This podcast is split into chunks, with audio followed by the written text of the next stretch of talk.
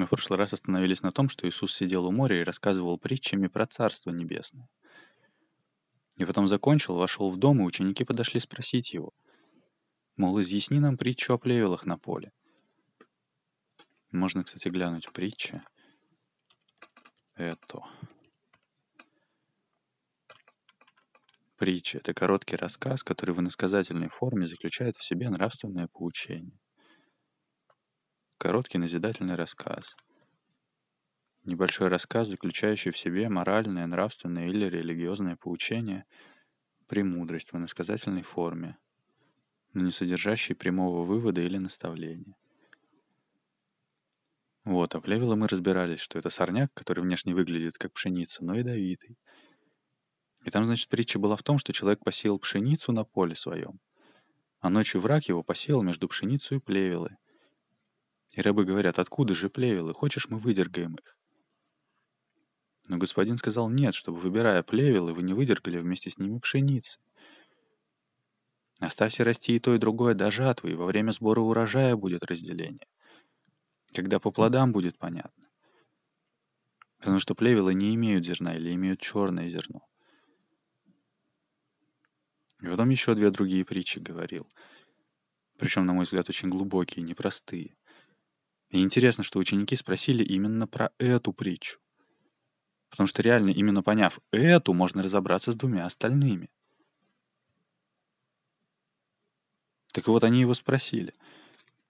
Получается, он рассказал притчи, и мы читаем. Книга от Матфея, первая книга в Новом Завете. Матфей — это один из учеников Иисуса. Глава 13, стих 36. Тогда Иисус, отпустив народ, вошел в дом. И приступив к нему, ученики его сказали, «Изъясни нам притчу о плевелах на поле». Он же сказал им в ответ, «Сеющий доброе семя есть Сын Человеческий. Поле есть мир». Это в прошлый раз махал руками и рассказывал, что в этой притче похоже, что живой человек относительно поля земли это как духовное относительно материального, другая категория вообще. Говорил, что это похоже, как жизнь посеяла в материю жизнь. Притча была в том, что Царство Небесное подобно человеку, посеявшему доброе семя на поле свое. И он сейчас говорит, поле есть мир. Браво. Поле есть мир. Доброе семя — это сыны царствия, а плевелы — сыны лукавого. Враг, посеявший их, есть дьявол. Жатва есть кончина века, а жнецы — суть ангелы. Удивительно. Напомнить эту притчу, может. Вообще, конечно, лучше послушать эту главу сначала. Сейчас третий выпуск в этой главе. Давай прочитаю. Кратко, может, что-нибудь напомню. Другую притчу предложил он им. Говорят, Царство Небесное подобно человеку, посеявшему доброе семя на поле своем. Когда же люди спали, пришел враг его и посеял между пшеницей и плевелы, и ушел. Когда взошла зелень и показался плод, тогда явились и плевелы. Придя же, рабы дому владыки сказали ему, «Господин, недоброе ли семя сеял ты на поле твое? Откуда же на нем плевелы?» Он же сказал им, «Враг человека сделал это». рабы сказали ему, «Хочешь ли, мы пойдем выберем их?» Но он сказал, «Нет, чтобы, выбирая плевелы, вы не выдергали вместе с ними пшеницы.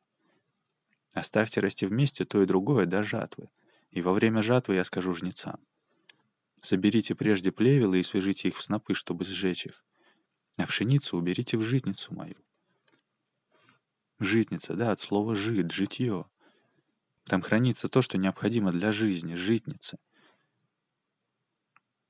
У фермера, например, пшеница. И давно еще в начале мы читали, как Иоанн, креститель, пророк того времени, говорил, что идет Христос и соберет пшеницу в житницу свою, а солому сожжет огнем неугасимым. Я говорил, почему соберет в житницу? Потому что в житнице находится только то, что помогает жить. То, что помогает выжить, что помогает выживать, да, содействует выживанию, содействует жизни, понимаешь? Что бесполезно для жизни, тем более, что вредно для жизни, то уничтожается. А плевелы я объяснил, внешне как пшеница, но ядовитые. И отличие в сути. Мы читали, что они не имеют внутри зерна, то есть плода. Или некоторые виды имеют черное зерно. Ядовитые. И так и написано, оставьте расти вместе и то, и другое до жатвы. То есть до сбора урожая, когда по плодам будет понятно. И во время жатвы я скажу жнецам, соберите прежде плевелы и свяжите их в снопы, чтобы сжечь их. А пшеницу уберите в житницу мою. Так вот ученики говорят, изъясни нам притчу о плевелах на поле. Мол, что именно ты хотел этим передать? Какой образ ты нам хотел этим показать? Какой духовный смысл ты в это вложил? Он же сказал им в ответ.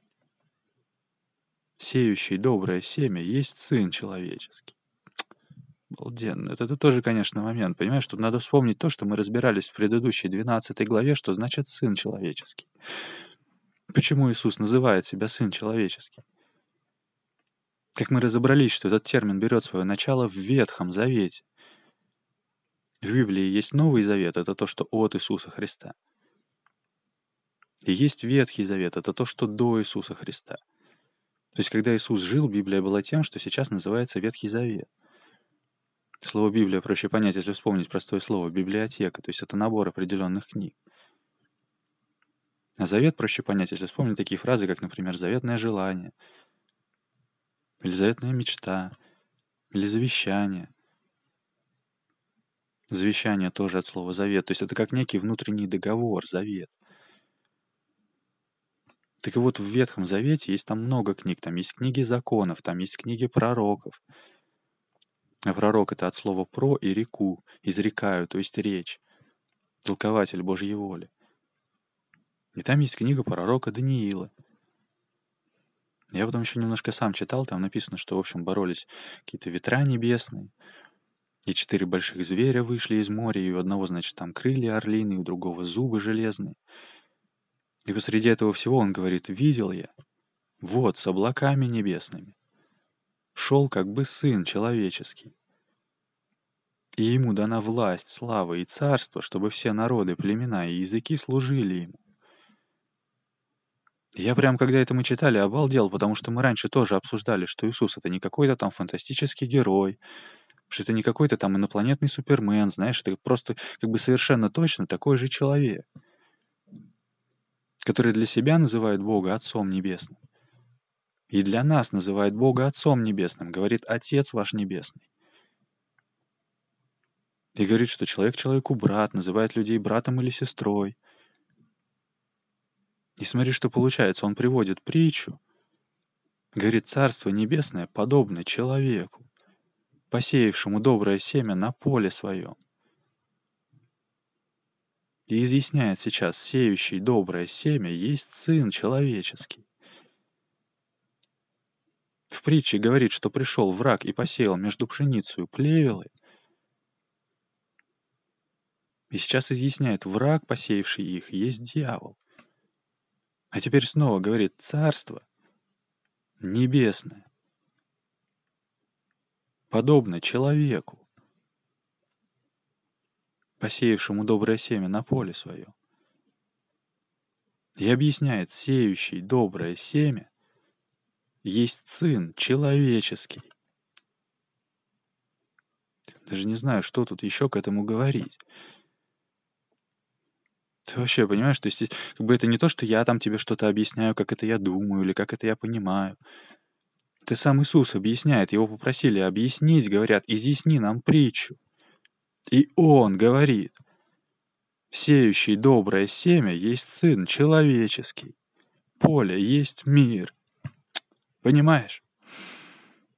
Мы разбирались, что сын человеческий — это термин, берущий свое начало в Ветхом Завете — и он обозначал принадлежность к роду человеческому в смысле некто или один из.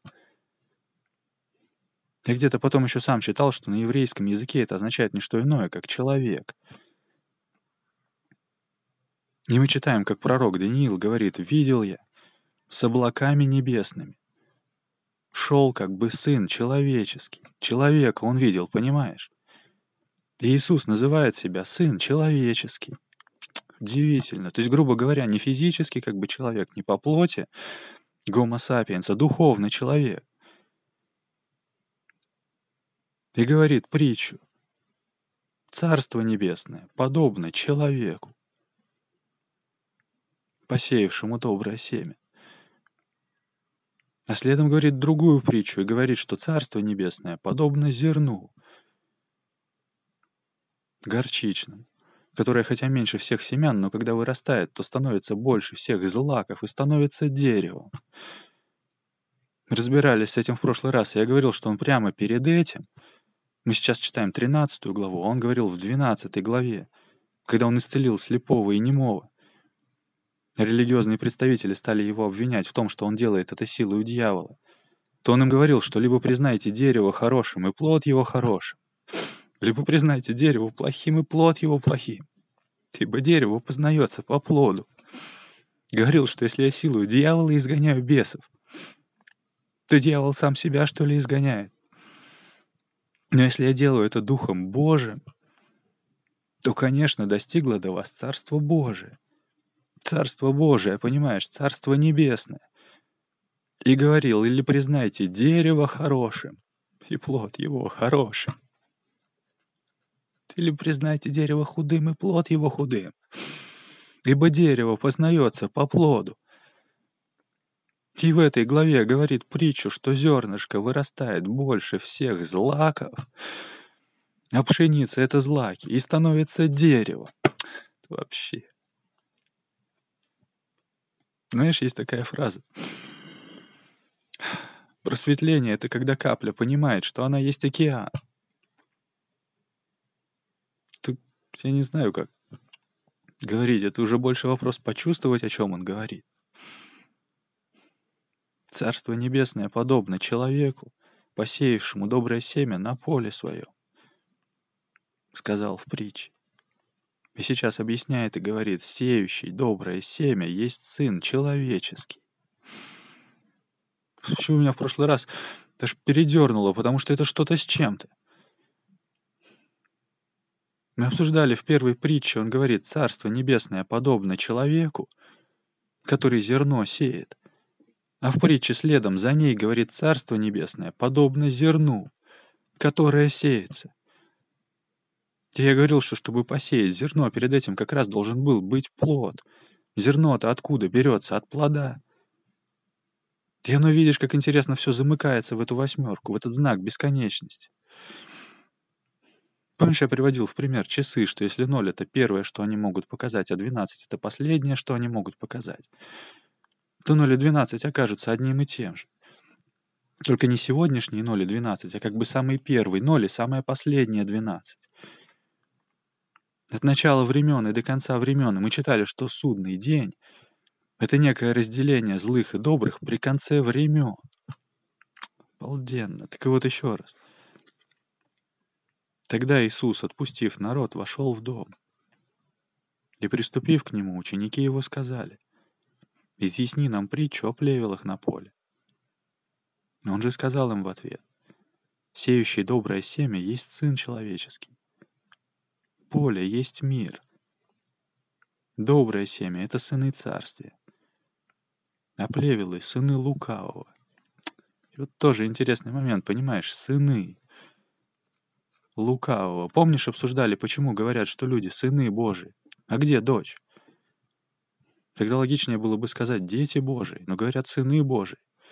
Потому что слово «дети», «дитя» по происхождению означает вскармливать молоком, кормить грудью — это физическое понятие тогда как сын означает просто рождает, производит. И даже помнишь, он говорил, и оправдана премудрость чадами ее. И мы разбирались, что чада — это тоже не совсем то же самое, что и дети.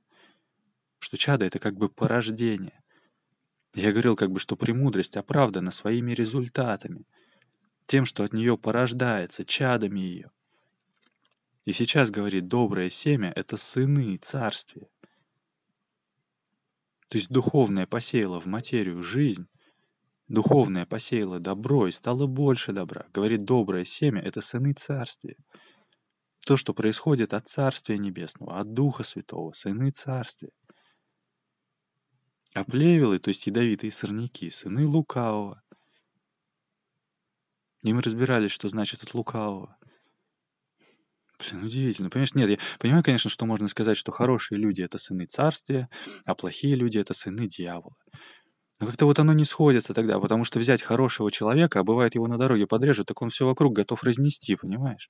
Он что теперь, плохой, что ли? Или тот, кто его подрезал, он что ли плохой? Он может там сидит и думает, блин, ребята, извините, мне нужно срочно, знаешь, там в больницу, я не знаю. Кто из них сын Лукавого теперь? Но мы разбирались, что лукавый — это от старославянского «лукавь», что означает хитрый, коварный, извилистый. Извилистый, понимаешь, непрямой. И мы говорили, что люди смотрели, как Иисус исцелил слепого и немого, а говорили, что он изгоняет бесов силу дьявола. То есть в упор смотрели, а видели наоборот. Не могли воспринять то, как реально это есть. Не прямо воспринимали, а извилисто, понимаешь, изворачивали правду. У них истина извращалась, понимаешь, от лукавого. Тогда сходится, что он говорит «плевелы, сыны лукавого». Еще раз притчу смотри. Царство небесное подобно человеку, посеявшему доброе семя на поле свое. Когда же люди спали, пришел враг его и посеял между пшеницей плевелы. Написано, пришел враг и посеял между. То есть Бог посеял в материю жизнь, посеял доброе семя на поле своем, и дьявол свое посеял между и посеял после. Это вообще. Ну же тогда получается, что изначально это посеяние было хорошее. Изначальное, исходное посеяние хорошее. Это фундаментальный вообще момент. Что изначальное посеяние хорошее. Обалдеть. А потом уже дьявол свое посеял между. Говорит, плевелы, сыны лукавого. Удивительно. Это ведь огроменный пласт понимания, потому что тут вообще можно понять эту фразу, например, про то, что добро всегда побеждает зло. Почему мы можем это знать? что добро всегда побеждает зло. Потому что исходный источник хороший. Если мы говорим об этой восьмерке бесконечности, то мы как бы по-начальному можем понять конечное. Потрясающе. То человек посеял доброе семя. И потом уже дьявол свое посеял между. Но изначальное посеяние было хорошее. Понимаешь? Еще раз. Тогда Иисус, отпустив народ, вошел в дом. И, приступив к нему, ученики его сказали, «Изъясни нам притчу о плевелах на поле». Он же сказал им в ответ, «Сеющий доброе семя есть Сын Человеческий. Поле есть мир. Доброе семя — это сыны царствия, а плевелы — сыны лукавого. Враг, посеявший их, есть дьявол. Жатва есть кончина века, жнецы — суть ангел. Посему, как собирают плевелы и огнем сжигают, так будет при кончине века сего. Интересно тоже. Помнишь, говорили, что рай и ад — это состояние духовного бытия, если можно так сказать. Потому что как тогда человек после смерти идет в рай или в ад, если мы читаем, что судный день — это момент при конце времен — он что потом, из рая на суд или как? Или он потом из ада в рай после суда? Иисус говорил, что даже самым грешным древним городам было бы отраднее в день суда, нежели может стать вам, если вы продолжите двигаться в том же направлении, в котором движетесь сейчас, потому что вы путем духовной деградации тогда ада не свергнетесь. И мы обсуждали, что если мы говорим о Царстве Небесном и жизни вечной, в каком состоянии человек окажется в будущем, в таком и окажется. Что он движется или в плюс, или в минус. Иисус говорил, кто не со мною, тот против меня. И кто не собирает, не плюсует, грубо говоря, не с плюсом, да, не собирает, тот расточает, то есть растрачивает. Тот с минусом, тот, значит, в другую сторону движется, против меня. Посмотреть еще, может, что значит слово «век». Я пишу в поиск «век это».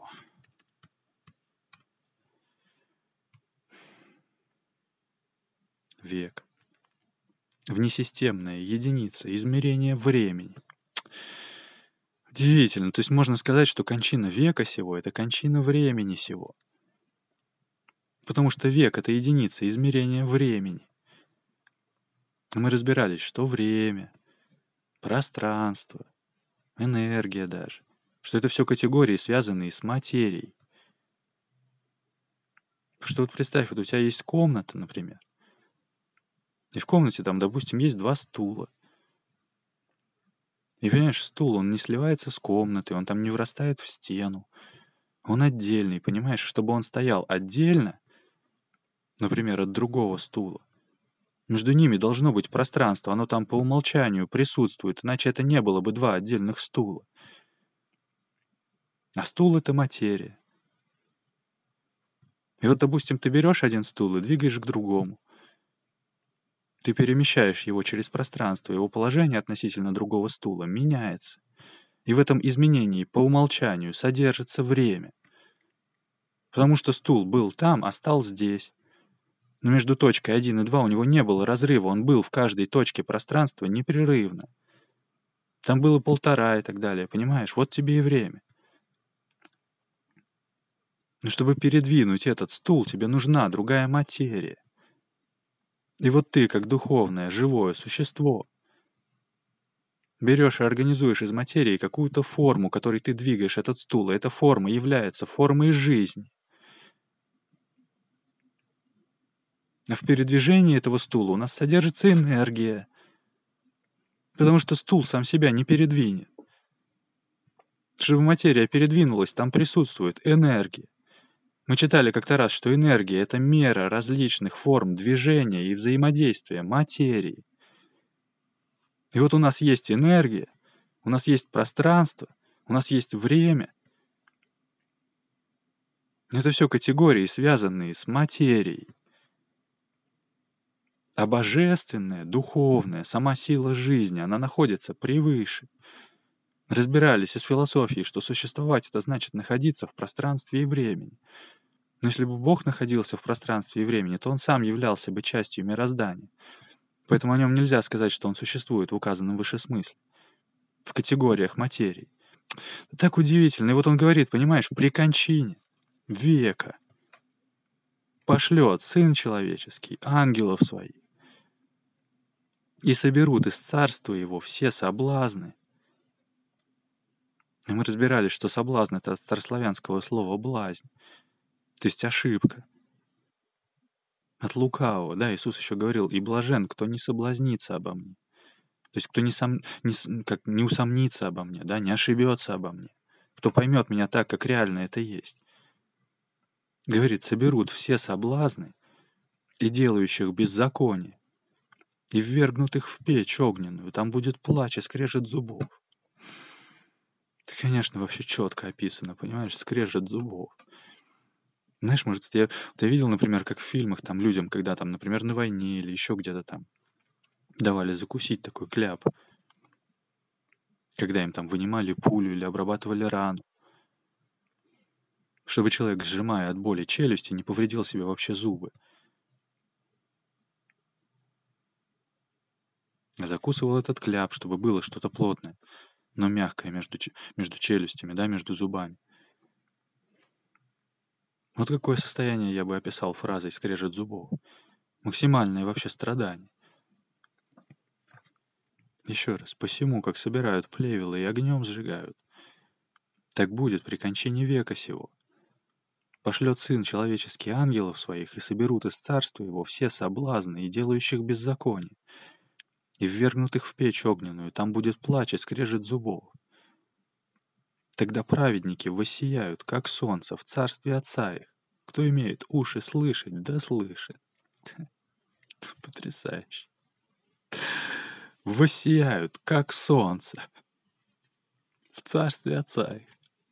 Просто удивительно. Помнишь, мы говорили, что папа — это синоним слова «отец», если мы говорим о физическом? Но книжное значение слова «отец» — это источник, начало чего-либо. Я говорил, что Бог — это не старик на облаке, это сама сила жизни, источник жизни. И сейчас он говорит, «Воссияют, как солнце, в царстве Отца их». Ты понимаешь? Солнце — это источник света во всей этой долбанной галактике.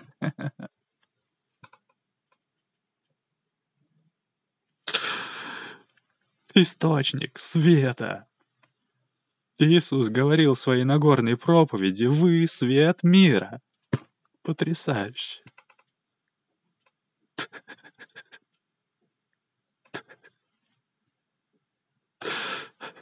Говорит, вы сияют, как солнце. Вернуться к источнику, можно сказать, это понимаешь? Вот есть эта теория Большого Взрыва, которая якобы опровергает существование Бога. На мой взгляд, эта теория его, наоборот, подтверждает, потому что, как я слышал, как мне рассказывали, например, что она выглядит, типа, знаешь, как сначала ничего не было, а потом все взорвалось. Но это же и есть тот самый источник, разве не так? Еще раз, сеющий доброе семя есть сын человеческий. Поле есть мир. Доброе семя — это сыны царствия, а сыны лукавого. Враг, посеявший их, есть дьявол. Жатва есть кончина века, а жнецы — суть ангелы. Интересно тоже, да, суть ангелы. То есть по сути своей, а суть — это смысл, да, как бы сущность, суть. Ангелы. То есть как раз духовные существа, которые находятся на более высоком уровне бытия, так скажем. Но опять же, я не священник и не пастор, я говорю только, как я это понимаю. Жнецы — суть ангелы. Посему, как собирают плевелы и огнем сжигают, так будет при кончине века сего. Пошлет Сын человеческие ангелов своих, и соберут из царства его все соблазны и делающих беззаконие, и ввергнут их в печь огненную, там будет плач и скрежет зубов. Тогда праведники воссияют, как солнце, в царстве Отца их. Кто имеет уши слышать, да слышит. Помнишь эту фразу «слушает, но не слышит»? То есть слова слышит, отдельные слова понимает, но смысл сказанного не уловил. Люди, когда ссорятся, могут сказать, да ты меня вообще не слышишь. Да услышь меня, то есть пойми меня вообще по-настоящему, осознай в себе то, что я говорю. Кто имеет уши слышать, да слышит. Удивительно. Давай сейчас сделаем перерыв. Сохрани себе, это подкаст «Разумная вера. Новый завет для любопытных». И помните, что тьма не может поглотить свет. Физическое определение темноты — это просто отсутствие света.